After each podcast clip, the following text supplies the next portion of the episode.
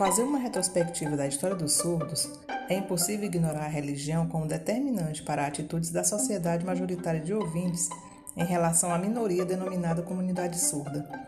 Pensar na construção histórica desta comunidade é analisar as mudanças de opinião e contradições das religiões em relação aos surdos, ora amaldiçoando, ora os considerando deuses. Em meio a essas controvérsias, Aristóteles ensinava que os surdos eram inaptos ao raciocínio por não possuírem linguagem.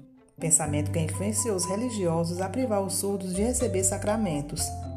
No âmbito jurídico, os decretos privavam os surdos do direito à cidadania. Só na Idade Moderna, o médico e filósofo Girolamo Cardamo reconheceu a habilidade do surdo para a razão. Cardamo fazia uso da língua de sinais e das escritas com os surdos. A partir dessa mudança de visão, começaram a surgir grandes educadores de surdos.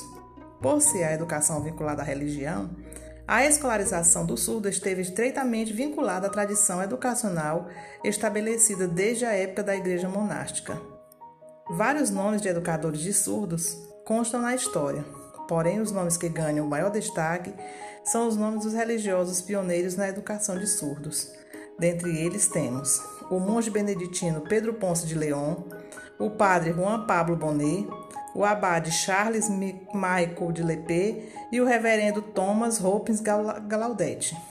O espanhol Pedro Ponce de León foi o primeiro professor de surdos e criador do alfabeto bimanual significou na história do povo surdo mundial o direito de educação e de dignidade como cidadãos, com direitos legais. Ainda na Espanha, Juan Pablo Bonet atraiu a atenção de intelectuais ao publicar o primeiro livro sobre a educação de surdos em 1620. Criou o alfabeto unimanual com o objetivo específico de ensinar o surdo a ler. No entanto, proibiu o uso da língua gestual.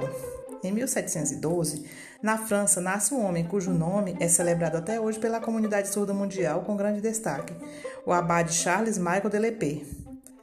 Ele observou e aprendeu a forma de comunicação gestual dos surdos que perambulavam nas ruas, e ao invés de proibi-los de usarem esta modalidade de comunicação, usou este recurso para a instrução destas pessoas, unindo-a ao alfabeto manual francês que ele criou para alfabetizá-los.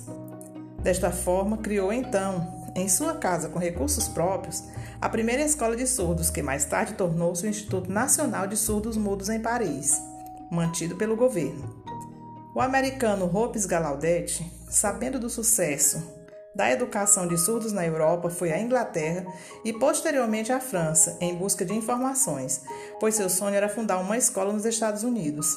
Sua busca foi válida, pois recebeu aulas com Laurent Clerc, discípulo de Lepé, de volta aos Estados Unidos, com o auxílio de Laurent Clerc, discípulo do Dr. Lepé, fundou a American School for Deaf. Gallaudet foi o primeiro na educação de surdos nos Estados Unidos.